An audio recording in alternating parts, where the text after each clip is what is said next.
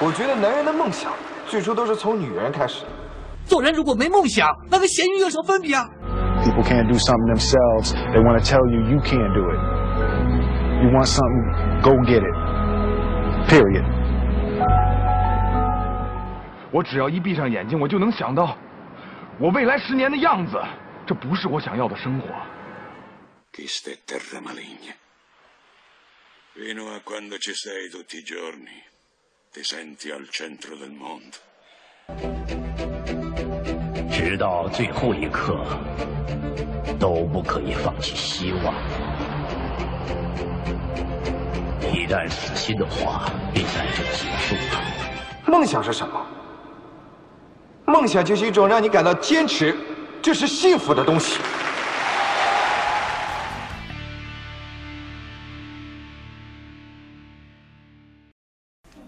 大家好，又来到香港小宇宙的新一期节目。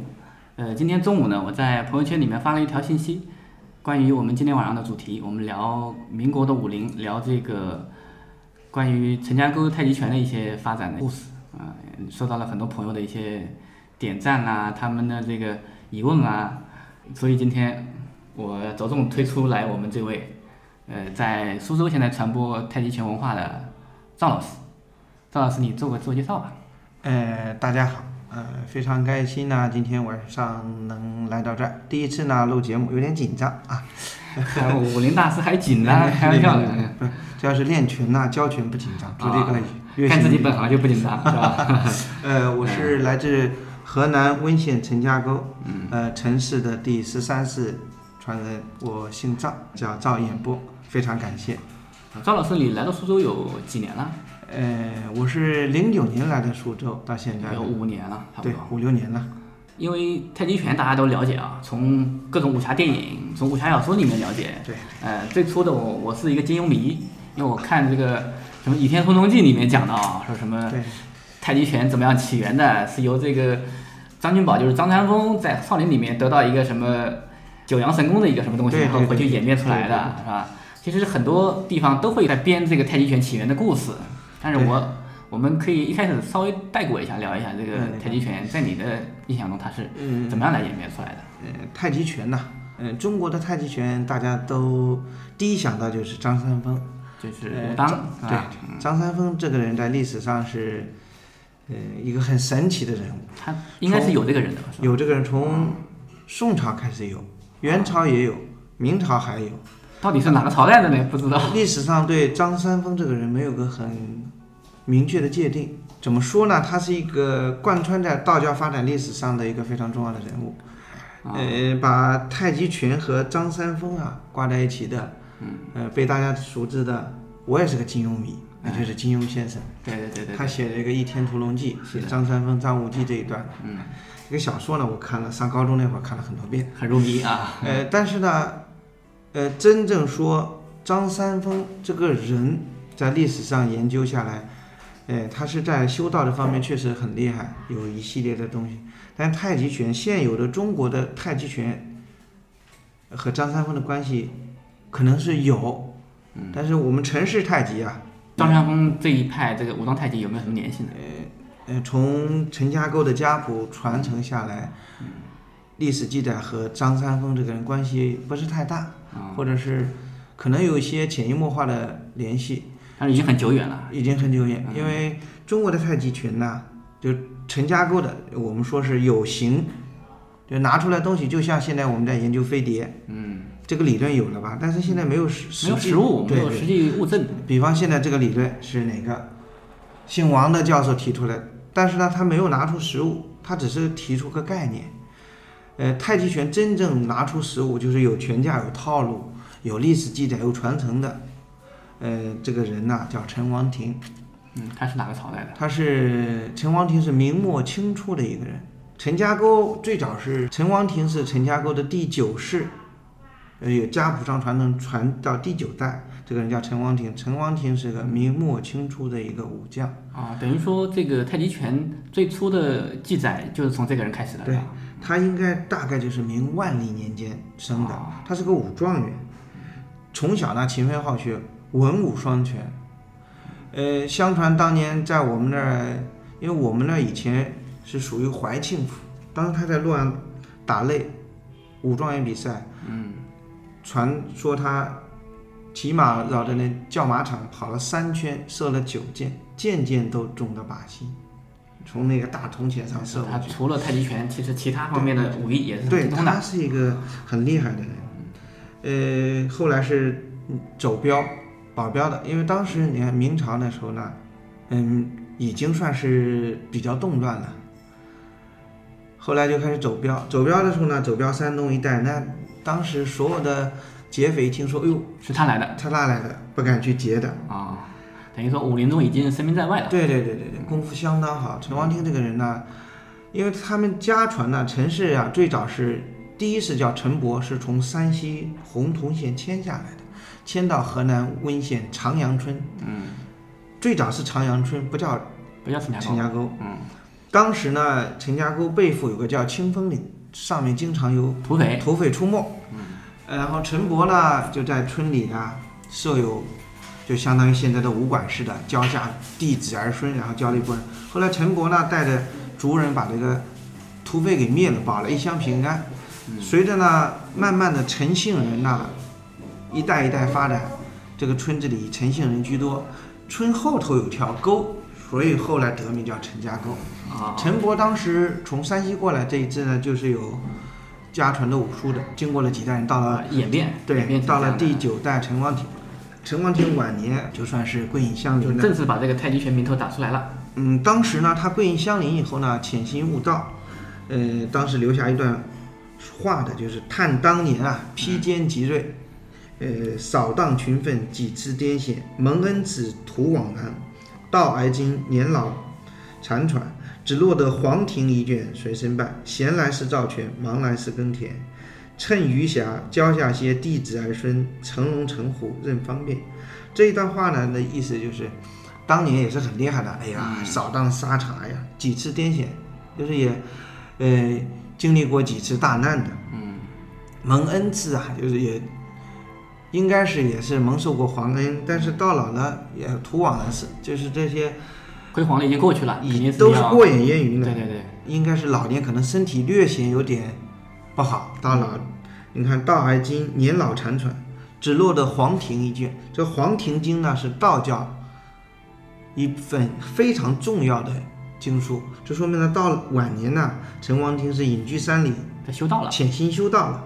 他把中国的武术啊，就是他自身的武术整理了一下，又结合了中国的太极文化，把中医的养生理念，嗯，整个慢慢融入拳拳中啊，创出了一套拳，就是他这个刚柔并济，阴阳变化。啊、等于说从他那晚年悟出来的这个一形成一个系列的东西对就开始传世了。对，嗯，呃，从他开始呢，陈家沟当时已经是，呃，老弱妇孺都练拳。以前陈家沟是叫喝喝陈沟水都会翘翘腿，就是你到陈家沟喝口水，你都会翘翘腿。嗯，那就老弱妇孺，全村很多人习武的。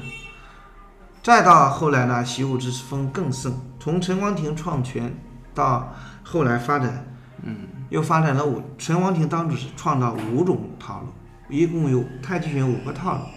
到后来发展到一个很标志性的人物，就大家现在太极拳这么火，有一个人大家很应该很清楚，就叫杨露禅。哎对，哎，就前两年拍的太极的《太极宗师》，对，太极啊里面那个杨露禅呢，这里面就要提到杨露禅，因为在杨露禅之前，陈氏太极是只是在村里陈姓没有范围内向外去传播。对，不啊往外传的。杨露禅呢，是河北永年人，他这个电视剧拍的这个，其实有他的这个根据的是吧？呃呃，这个这段历史是存在的，只是被呃影视戏剧化的改造了一下对里面还有个梁家辉演的那个老对，就是那个前两年那个太极那个电影是吧？对那里面冯德伦那个对对对，导演，还有那个叫，呃，那里面就是梁家辉演的，叫陈长兴，这个哎老爷子一定要说的，他是太极发展历史上一个非常重要的。他也是存在的啊。对，他是陈氏太极拳，他是从陈王庭到他是第五代了，因为陈王庭是第九世，他是第十四世。对，呃，他是杨露禅的师傅。其实啊，以前他也是杨露禅的掌柜的。杨露禅呢，以前是在陈长兴的店铺里打工的一个小二，就是这种。啊，跟了陈长兴很多年，呃，慢慢学会了这套拳术。呃，在九几年、八几年有一部电影叫《偷拳》，大家肯定知道。对，那也是演演杨露禅和陈长兴的。不过当时演的是偷拳，实实在在的是杨露禅是跟着陈长兴学的。其实不是偷师，哎，是学的，学的，啊手把手教出来的。对，杨露禅跟到了陈长兴以后呢，就是说杨露禅的师傅，他把呃先辈就祖师爷陈王庭创的五路套路，五个套路呢，根据自己的功夫的发展和长进啊，也根据这这几代人的不断的往上提升，最后把五种套路变成两个套路，在我们那叫做老家一路啊和老家二路。老家一路呢以柔为主，老家二路呢以刚为主。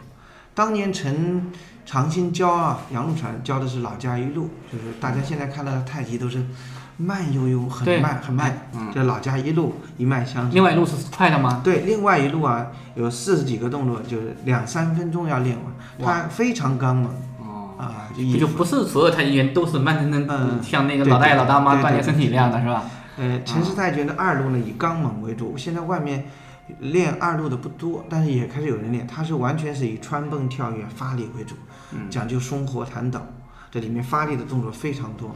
要看到二路突突然发现这也叫太极，不太像了就。呃，现在中国的太极呢，呃，除了陈氏保留了刚柔并济，有发力，有穿蹦跳跃，其他的太极基本上就大家看到刚刚主持人说的，完全是慢慢悠悠的。啊，对，就像那个电视上的一些很多人在一起练的那种。哎，对啊对对对，这里面就是杨露禅学了太极以后啊，嗯太极拳开始啊，在中华大地啊生根发芽，遍地。传播的速度就快了。对，杨露禅呢，因为他是河北河北永年人，他当时回了北京，他在北京呢，立擂立了，据传是立了十八天擂，没有人能打得败他，啊，所以他被很多的当时嗯满族的贵族请过去教拳，他开始把太极在北京，当时北京是啊，现在也是我们的首都嘛，对，以前也是首都吧？以前也是首都，啊所以说很多人开始学，能人很多在北京。很多。他呢，他学了以后呢，慢慢太极开始遍地开花。从杨氏开始以后呢，呃，有个武氏，创始人叫武余香，武余香是杨露禅的同乡。他看杨露禅这套拳厉害，杨露禅说是在哪哪哪河南，他也去学，对，他也去学了。他学了以后呢，慢慢也出了武士。再往后呢，杨露禅教的，呃，满人当中有个叫呃吴全佑，他们下来呢，又开始有了吴氏，就口天吴。哦，呃，吴氏传了后，近代呢，有个中国也还有个武术大家叫孙禄堂的，嗯，形意和八卦的非常厉害。民国时期很厉害，对？，他是清朝末年、民国时期的，他呢也也学了这套吴氏的太极，最后又根据自身的对武术的理解，晚年创出了孙氏太极。所以中国现有的太极有五大流派：陈氏、杨氏、吴氏、武氏、孙氏。哦，等于说最早还是都是从陈家沟这边学过来的，然后再演变出来的。对，现在呃大家能看到的，像公园里的打的太极是以杨氏为主，嗯，哎，呃，都是从陈氏的老家一路啊一脉相承下来的，嗯，这就是目前中国太极的一个发展。现在打那种杨氏的慢悠悠的那种感觉，他们也有快的那一面吗？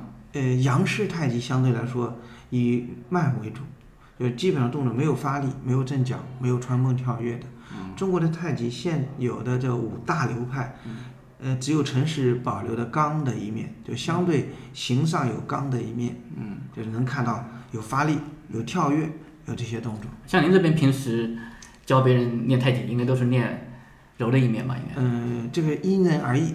像小孩子、小朋友，比方说十五六岁的这种，或者是七八岁的，我是以二路为主。中国的太极这两个字呀、要从太极，它本身讲究一个依附自然之道。你像小孩子，尤其男孩子，他特别的好动，蹦啊跳啊，你要让他练得慢慢悠悠，他练不了的呀。哎，对，这也和他的现有的身体状况不符啊。哦，对哎他那个气息啊，对他阳气很足啊。对，所以他应该让他多蹦蹦多跳跳，身体会更好。你说像我们现在的上班族啊，呃，有些男性体质好的，哎，学学二路，这都是可以的。呃，女性或者年纪啊或者体质偏弱的，以一路为主，因为老家一路相对缓慢柔和，嗯，哎，大家学起来呢容易然后练起来呢也好。像我们看这种武侠呀、电影也好、书也好，里面都会讲到内功啊，是吧？对对，怎么样修炼自己的内功？这种东西是跟这个练拳气息有关吗？还是怎么样？真的是气走哪一个穴，哪一个穴，搞得很神乎的样子？嗯嗯，从太极来讲，我们当代的陈家沟有四大金刚，有四个国际级的大师，在国际武林界都是响当当的。呃，其中是陈正雷、陈小旺、王锡安、朱天才，这叫四大金刚。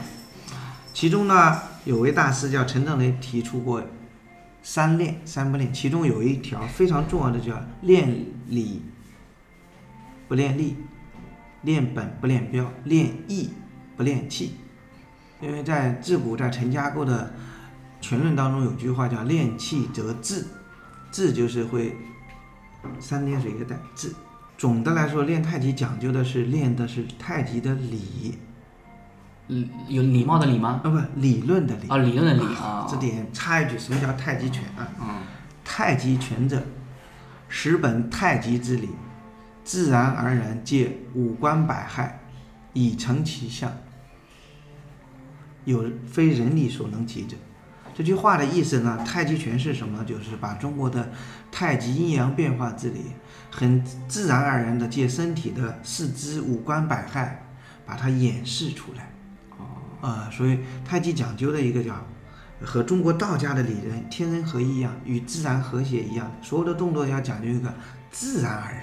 道法自然。对，当然也可能是我个人的功底或者修炼的功夫不够，所谓的气啊、走穴位走什么的，目前来说我在这块确实没有涉猎过。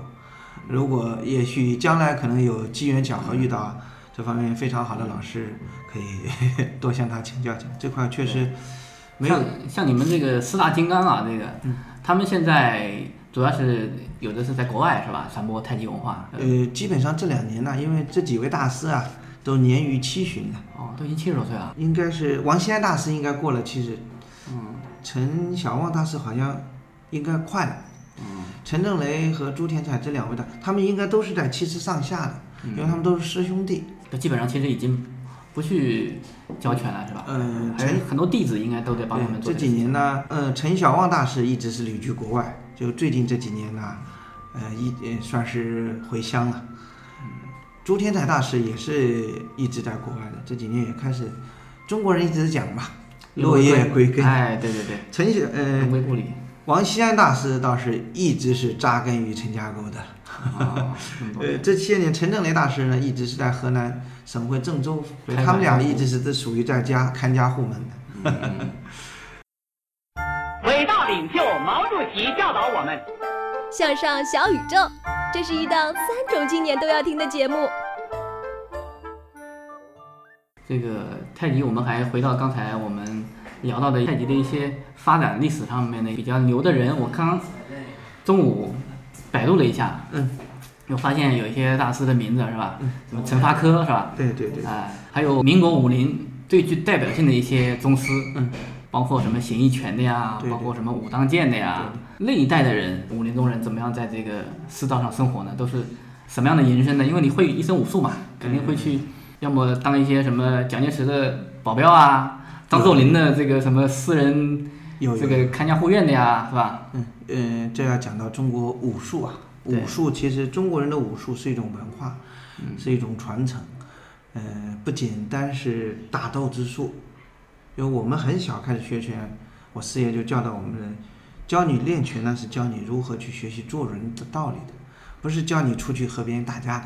你要和别人出去打架呢，嗯、我师爷说，当时说了一句话叫“宁挨三拳不还一脚”，那意思是你别人踢你三拳，呃，打你三拳，你都不能还手的。叫叫忍让，对，隐忍。哎，对，中国的武术的武字啊，是止戈，就制止暴力的一种。嗯，武术的中国武术的最根本含义就是小就强身健体，自卫防身；嗯，大则扶危救困，报效国家。哎，对，所以当时在应该是在清朝末年和民国，包括抗战时期啊这一段，中国武林界有很多非常杰出的老前辈，嗯，都是参与了呃，比方说当时的打八国联军，到后来的抗日战争，他们都是有一大波人是死于这个战乱的，有一大部分人就刚刚你说的，是给这些高官要员做保镖的，做内卫的。对，有的人也是带兵打仗的。对，也有带兵打仗的，因为当时呢，从武这个武者来说，小的就是自卫防身，大的就要报效国家。逢乱世要出自己一份力嘛。呃，近代的这几位大师呢，尤其在北京，有一大波大师都是八国联军入侵的时候死了一大波英年才俊的。当时，呃，怎么说呢？是不是都是用自己的肉体去抗衡别人的武器啊、枪啊？呃，当时有一波，呃，中国以前是冷兵器嘛，哎，当时是拿着大刀去砍。就是当时二十九军也是有几个武林高手去教他们练这个大刀。对，当时在南京的时候，国民政府成立一个国术馆呀，把各路高手，其中包括陈家沟的这个陈兆胚老爷子，嗯，也专门请过去，在那教拳。他们当时教的都是一些年轻的军官，嗯，军官再往下教。对，主要是培养一部分，还有一部分都是培养了一些，就相当于现在的特卫。啊，哎，所以他们也是当时为抗战呐、都出过力。陈家沟啊，自古在温县，就是在我们那个县治上，自古在我们那代，只要一听说哪个地方有土匪了，嗯，官府或者是能力上有点不够的，都要去陈家沟。哎，我们几个人兑点钱，去陈家沟请人，请人，然后过来把这波人灭了。这中间呢，有还有一段佳话呢，就是在陈家沟啊，有一对双胞胎，叫陈忠生、陈继生。那是什么年代？这是？呃，这个也是清朝末年的。陈仲生、陈继生，当时山东有个富商，这我们小的时候都听过这个故事的。然后呢，呃，还有这段戏的。以前呢，还有戏就专门唱这，他们叫是大小美什么王的，就是有这段戏的。具体的名字我忘了。当时呢，很小就听，呃，家里老人包括我四爷都讲这段故事。当时山东这个富商呢，说是土匪去他家。好，好像是看中他家姑娘了，还是看中他家钱财了？给他说，呃，哪天哪天晚上我要来取，我要来什么？你要把什么什么准备好，怎么地怎么的。啊然后给他几天时间，当时一听就怕了，就派人去过来去陈家沟去请，说请个高手去把这波土匪给灭了。这中间呢，进了陈家沟村呢，就没进的时候呢，打听。但是呢，不像现在这么发达，有电话什么的，有问问其中碰路边碰到一个小孩，当时大概就十五六问，这个陈家沟干啥？小孩你干嘛呢？说我要到这儿请陈家沟请个高手去我们那边干嘛干嘛。小家伙说不用去请了，我去就行。啊，几个小孩子在玩嘛，这个不相信呢？不相信呢，没事，保证行了。说那走吧，哎，把这弟兄俩弟兄俩请过去。弟兄俩到那儿给他们一安排，说晚上我们怎么怎么怎么弄，你们都藏在哪里别动，我哥俩去就行了。哎，这哥俩晚上就，呃，唱了个出《空城计》，然后呢，哥俩在屋里埋伏等着，哎，等那波土匪过去，把这波土匪给灭了。就是这两个小孩就灭了。呃，对，是当时才十六七啊，这是什么？历史上县志上有记载的。等于说这是。很贴近历史的一些真实的事件啊，这真是，啊、包括在清朝末年，当时很乱，开始乱了以后呢，陈家沟很多先辈们都是出去跟着去打土匪的，应该是在陈耕耘吧，老前辈的时候呢，温县来了一群土匪，据说是叫大头王吧，好像领了十万的土匪啊，你想从那个这一路杀过来。在河南境内从外省杀过来，一路杀过来，没有人能挡得住啊！最后就是老爷子领着自己的儿子、子孙、徒弟都过去，一个人把这波土匪，就是一群人嘛，就是陈家，包括当时也有官兵嘛，过去把这波直接打散掉了，直接把这个大头王杀掉了。嗯，一人拎一杆大枪，当时对他的描写很厉害的，一一人拎一杆大枪入军中啊，万人。取上将首级啊，就是好像我们看三国的赵子龙一样，是吧？对，一个人把那个大头王直接挑了。这中间当然陈家那边也牺牲了，呃，近代也牺牲了几个。嗯，所以说陈家沟在我们那时候当时说这一带哪里有个地痞流氓特别闹事的，去陈家沟请个人，就把他摆平了。你们那时候已经是被很多人作为一个救星这种感觉。对，陈家沟历代啊，在温县的县制上，包括近代的陈道丕老爷子一直在温县乡团，就相当于我们是现在的治安大队了或者刑警大队了交权的，一直是从事。还有，嗯，近代的有些应该在呃民国的时候是温县的公安局啊任职的，有一波都是陈家沟的人，也是保一乡平安的。包括我们那儿的很多历史的记载啊，对陈家沟这块就是保家卫国的这些，有很多的历史的记载，县志上都有记载。当我看到这个民国武林的时候，什么孙禄堂啊，应该是跟陈发科一个一个年代的吧？呃，当时民国不是包括大刀王五啊这一波人，他们其实其实都是呢清朝末年、明朝初期的这一代人啊，这一代人很多。那个年代好像是大师辈出啊。因为那个年代是中华民族动乱的年代，对，被其他民族所侵略的年代，所以那练武之人就是挺身而出。哎，对，他是这种状态。其实并不代表我们现在就没有多少大师，只是大家就是隐姓埋名啊，不愿意去抛头露面，是吧？武术啊，就中国的武术讲究的是小，就是其实，在现在这个阶段呢，你看，包括我们现在的太极啊，都是以健身养生为主的。嗯。太极是一种武术，太极拳、陈氏太极拳是一种武术，一直以来，它都是强身健体、自卫防身的一种。中国人练武啊，不是和别人争强斗狠的，是一种个人修为个人修养。对，嗯，所以说呢，在那个年代，呃，我们这个武术界出了很多的呃大师，是因为呢，都是很多，你像包括大刀王五他们，大刀王五好像是和孙中山的一个。呃，特卫还是谁？包括现在传呃经常拍的叫燕子李三，那都是在动乱年代出来的民族英雄。那这里面也会有一点后现代的艺术加工，但这些人都真是有历史原型的，都在当时的我们民族啊遭受欺凌的时候呢，都挺身而出的。嗯，啊，这代人有的，像那个。刚我们说到这个陈氏太极的这个陈发科，嗯，呃，他在陈家沟去北京也也有一些流传的一些事迹，是吧？对，陈发科呢，陈家沟第呃十七世的陈发科的父辈呢叫陈延熙，陈延熙很厉害的，呃，当年呢在山东当任的袁世凯啊。在山东看到，因为当时陈家沟像陈长兴他们走镖都是走的镖山东，山东人对这个陈长兴的记载都有。他看到有一个有块碑，记载着陈家沟的太极，他就派人拿去陈家沟请，请了个高手叫陈延熙啊。陈延熙就是陈发科的父亲，功夫也是相当了得。陈发科当年进京呢，还是有段佳话的。嗯，为什么说呢？当时呢，最早去北京的是他的。侄儿，刚刚我们提到的第十八世的陈兆丕老爷子，老爷子当年为什么去北京呢？是因为呢，当时陈氏太极啊，在外姓传的很少，到了近代呢，就是差那应该是民国时期了。当时那个杨氏、吴氏、武氏、孙氏在北京已经非常有名，就是没有人知道陈氏。哎，然后呢，河南。就是我们那有个老乡，说是个老乡在那开了个好像是药铺。他说这个拳明明是从陈家沟学来的，现在你们都说你们自己的，呃，可能是出于这种目的呢。他去陈家沟请陈兆丕老爷子去北京，他把陈兆丕老爷子请到北京。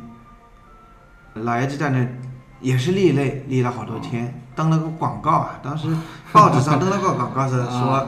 只有河南温县陈家沟谁谁谁来北京，呃，什么什么，然后呢，在哪个茶楼，好多人去挑战的，那也是打了好多天的。后来算是北京的武林界的一些老前辈出面说协商，觉得哎呦，你们也打不过人家，所以哎，陈兆丕老爷在那在那儿开始教拳。中间呢，呃，教拳的中间被国民政府呢南京啊成立了一个国术馆，这已经是在抗战时期呢，说请老爷子过去那边。任教教拳，这边呢徒弟又教了这么多，嗯，这中间呢还有段佳话是，据说老爷子当年啊在那遇到一个劲敌，叫李氏三雄，是哥哥仨功夫非常好。在北京的啊。对嗯他觉得自己搞不定。老爷子呢？他觉得呢，哦，感觉上有点没什么把握。没把握不是太大，说连夜回家，人家给他下了个战书啊，说哪天哪天连夜回家去把他叔啊请过来。我们的土话，他回家以后说叔啊，跟我去北京吧。这老爷子说你这家伙是不是在外面闯祸了？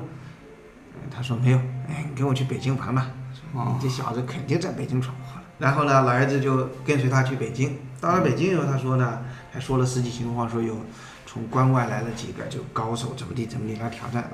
他说觉得自己呀、怕心里没底，让老爷子过去。哎，老爷子过去以后呢，直接上门的。一进门呢，呃，李氏三兄其中的老三脾气最火爆，上来就打。老爷子是先把老三打倒在地，又说你们看谁还不服气再上来。这中间呢，老大看着觉得哟，是个高手，也上了，也被老爷子给打了。后来哥仨一起上，老爷子都打了，都把他们打了。当时的比武啊，还是不像现在的比武还要摆什么架子，以前纯属就是上来就打的。啊，就不管啊没有没有现在所谓的裁判啊或者什么的，不管招式还有观众围着呀，没有没有？当时呢，哎，把那李氏三雄打了以后呢，陈发哥老爷子呢就和这个他侄儿就陈兆胚，嗯呃，叔侄俩出来。这中间呢，陈兆胚老爷子就去了南京国术馆任教，嗯就把那个陈发科老爷子啊留在了北京。这老爷子当时在北京也好多人去找他挑战，挑战。嗯哎，好多人去挑战，因为换了个人嘛，都说，哎呦，呃，现代近代的，呃，很多北京的陈氏太极的传人，包括上海那边南京，很多都是当年陈发科老爷子的徒弟。嗯。像现在北京那个浑元太极啊，呃，苏州也有很多人在练，嗯，呃，叫陈呃冯志强，包括上海这边顾留新呀、沈家珍呀、雷姆尼，有很多都是当年老爷子在北京教了一大堆的。他们有各自的小流派出来。啊，对，现在包括山东那个洪君生老爷子，现在叫洪传陈氏嘛，也是当年陈发科老爷子的弟子。就也就是从那个时候开始啊，太极啊，在北京包括全国各地开始有人知道哦，原来太极拳的鼻祖是在陈家沟的。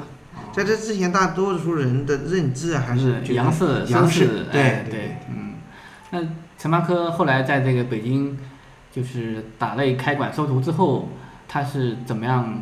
最后这个当时啊，他们是处在一个抗乱的年代。呃，老爷子在北京教了很多年拳，应该是新中国成立后以后的老爷子，应该是新中国成立以后没没几年就过世了。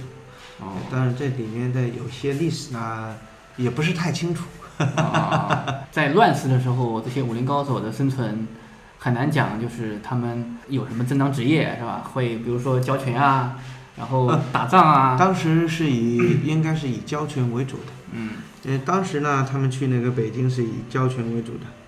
哦老爷子呢，参加过一次呃比赛，去说是去做评委什么的。呃当时 那个年代也有评委选哎秀嘛。对对对对对对。啊然后呢，问说这个比赛呢需要时间有多长？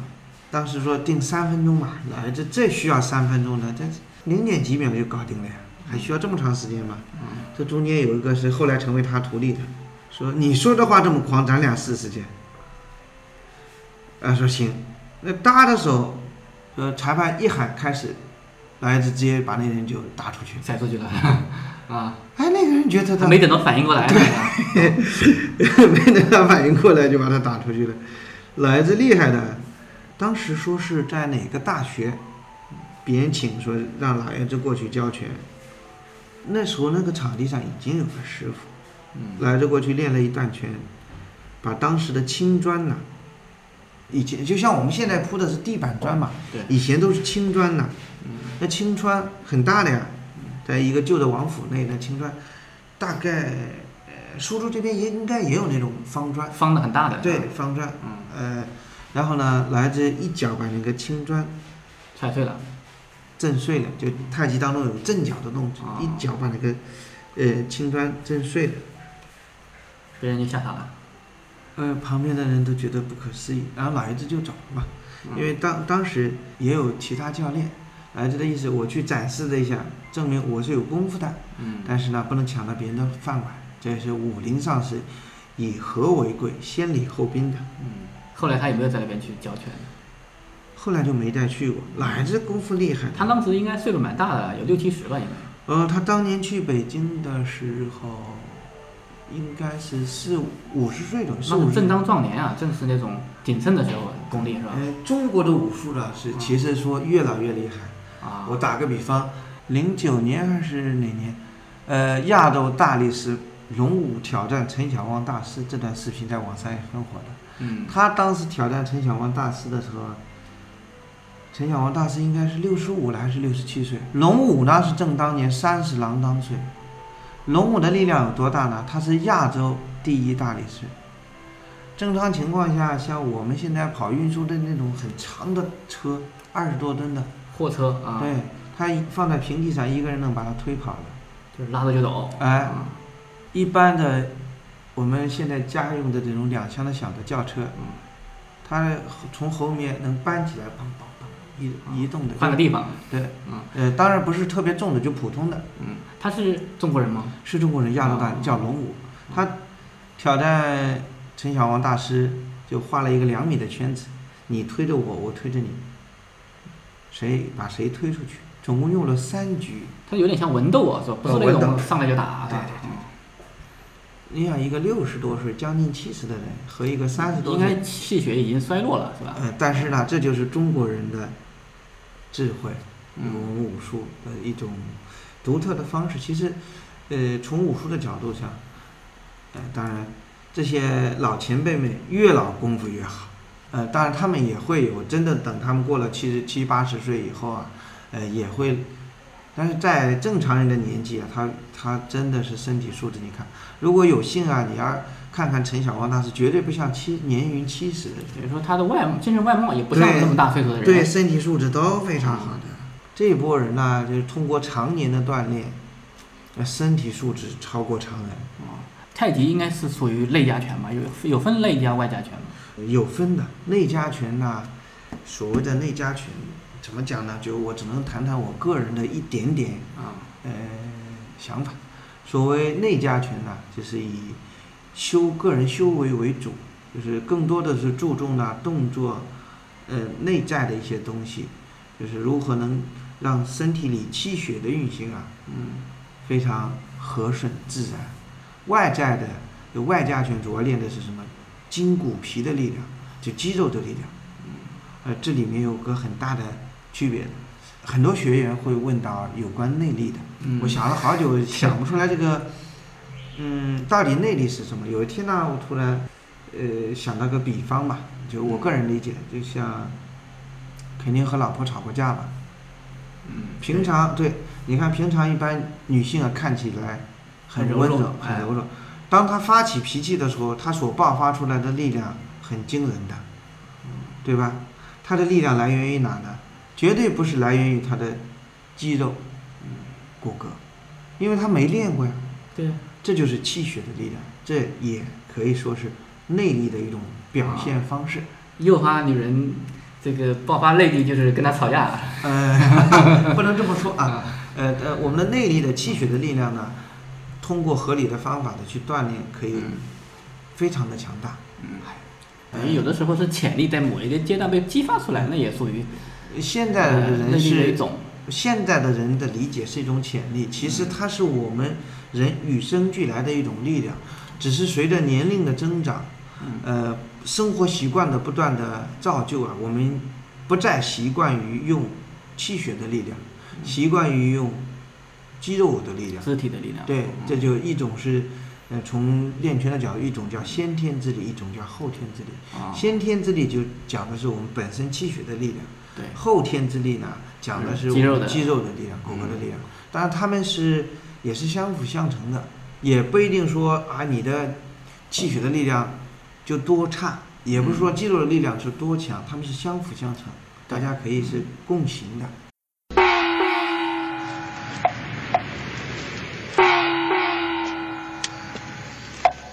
天干物燥，不要睡觉。您正在收听的是《向上小宇宙》。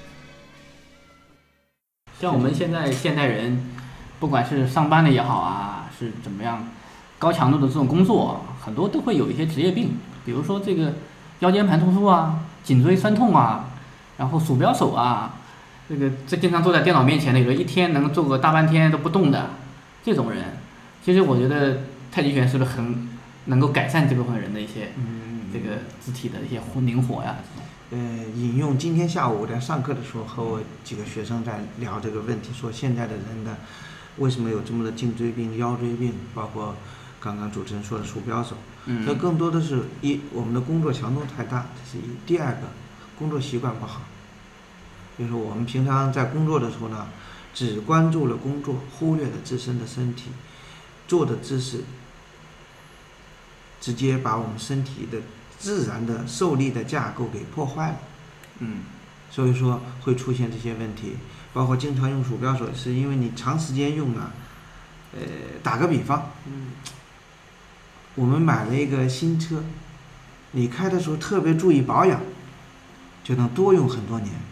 对，你开的时候随便隔两天那个碰一下，这两天碰一下，然后你就一直不保养啊？对，就身体和我们来说，虽然是说呢，身体是属于自己，但是现在的人呢，严重的缺乏锻炼，缺少运动，是，呃，更多的是关注了工作，嗯，不良的工作习惯、生活习惯、饮食习惯，还有很多这种。一遇到双休日啊，放假的时候，宅男宅女是吧，就待在家里上网、啊，然后也不出去，也不没有社交活动。对，这些是严重影响了自己的身体。作为一个，我们姑且把它作为一项机器吧。我打个比方，就我们的电脑，你定期还用个三六零或者什么杀杀毒、清扫清清扫内存之类的啊。你，我们身边的朋友或者是自己。应该仔细想想自己有没有对自己的身体进行过清理。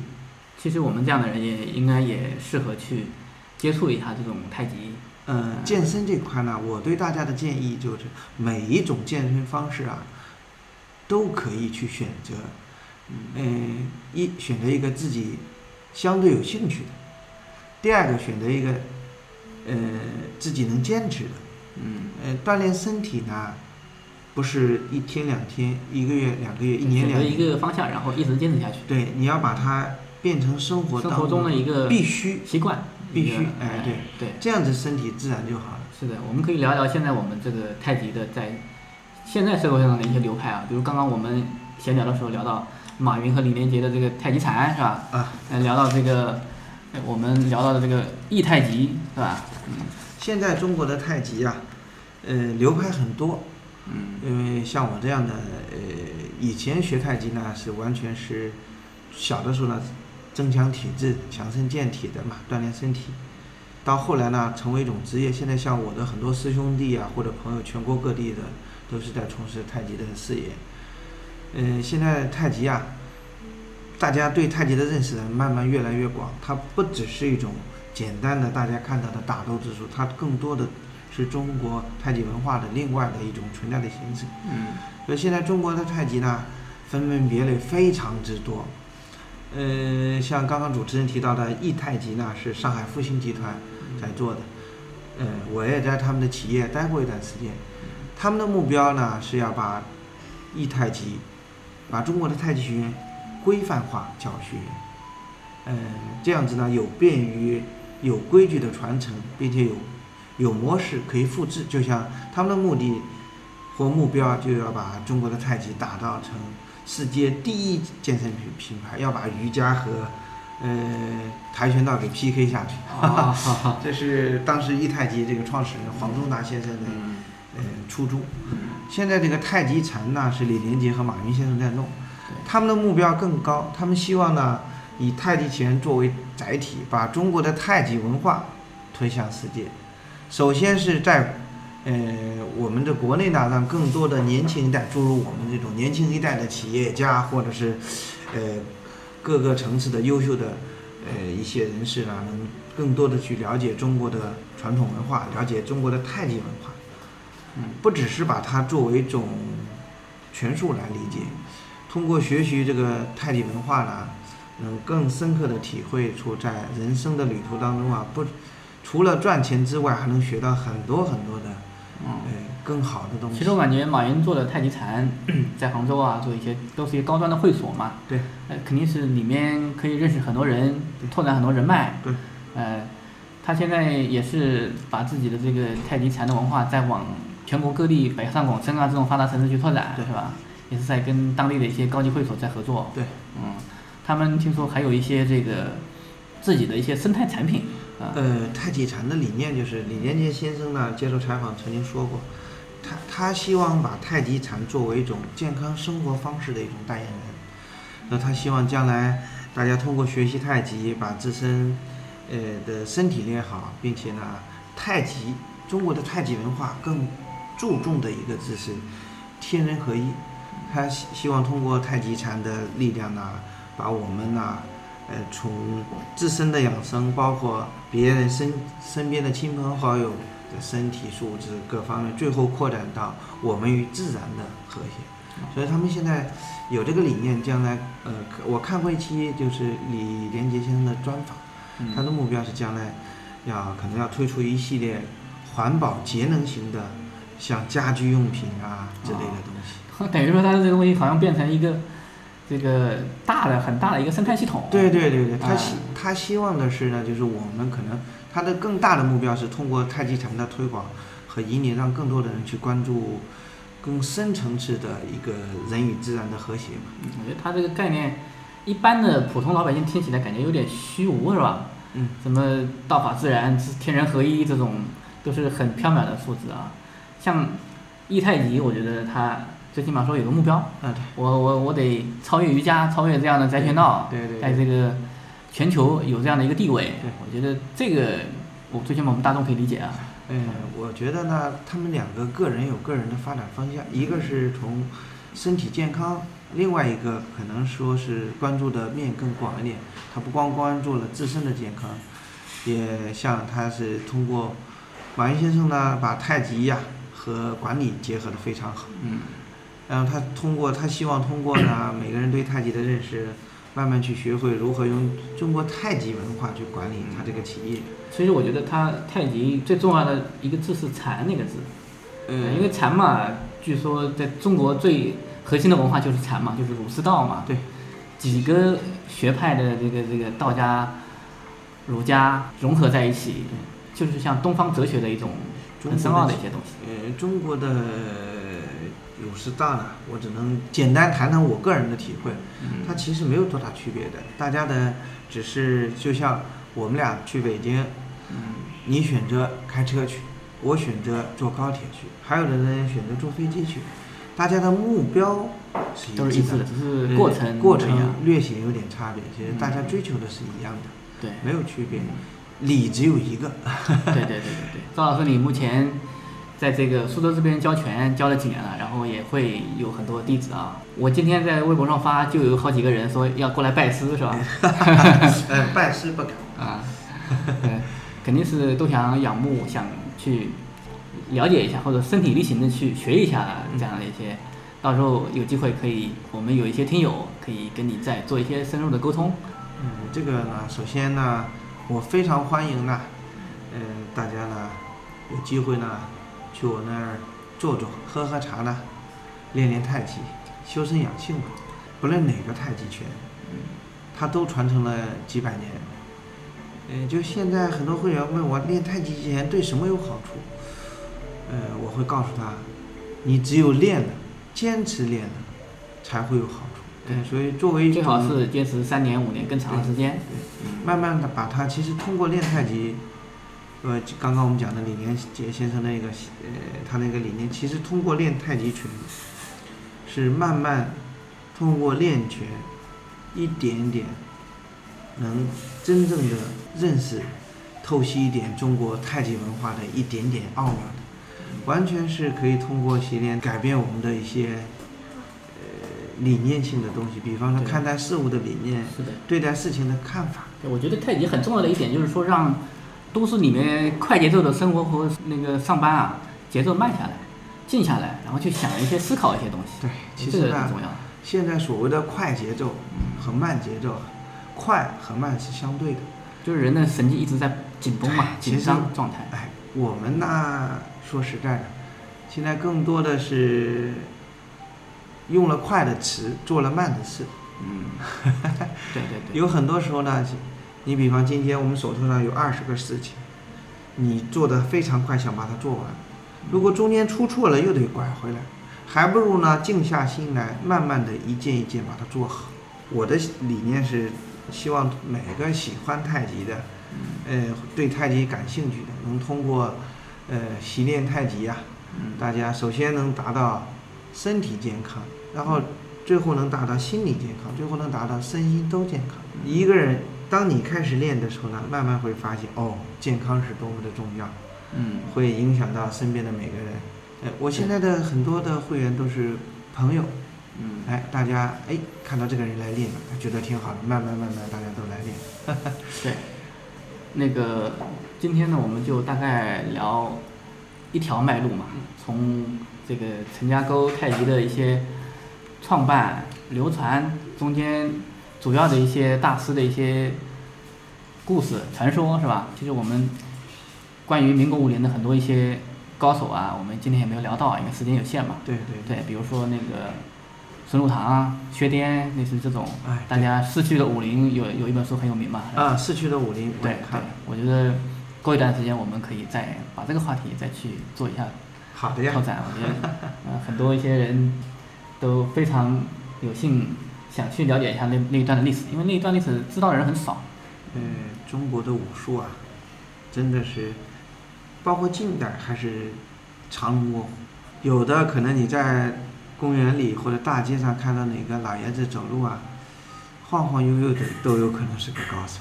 就现在这种也也也有这样 的。会的，会的，会的。因为我们是和谐社会嘛，所以不是乱世，就不代表没有大家，没有宗师。临了了，我讲个小的故事。哎，我认识一位老师，苏州的，嗯他的师傅练了很多年拳，他师母都不知道。这样啊，怎么能够隐瞒这个父亲那么长时间呢？嗯，因为以前的人练拳呢，确实是有的是晚上大家都睡了，他才出来练的。他练很多年，他老婆都不知道，自己的儿子都没怎么见过爸爸练拳。他就不在任何公开场合去展示。对，因为以前的武术讲究的是一种个人的自我的修为，不拿出来随便乱秀的，不像现在我们都要出来秀。我觉得出来秀也是好事情，得让更多人知道嘛，对，参与进来。以前的老的前辈呢，他们对武术的传人呢，有句话叫“宁缺毋滥”，就是刚刚我们聊的，呃就一代宗师嘛。嗯，它里面不是讲了一个宫保田老爷子的徒弟叫马三，就是在武术上面这个很讲究的，就是怕一些心术不正或者是想做坏事的人学会了。是的，我们看那个《一代宗师》里面就是那个马三嘛。对，马三最后不是被章子怡演的那个给打死了嘛？对其实武术当中那一段话，他为了练这个武术，最后一辈子没结婚，没传艺，确实是的。有很多老爷子，呃，在这方面，就中国武术传承方面，一辈子是很默默无闻的。嗯，下一期我们就来挖掘一下这个大家不知道的一些高手和民国的一些更多更精彩的一些武林的一些高手的故事。好，好拜拜。谢谢大家，再见。与我们互动，请关注“向上小宇宙”微信公众号，还有官方微博和豆瓣小站。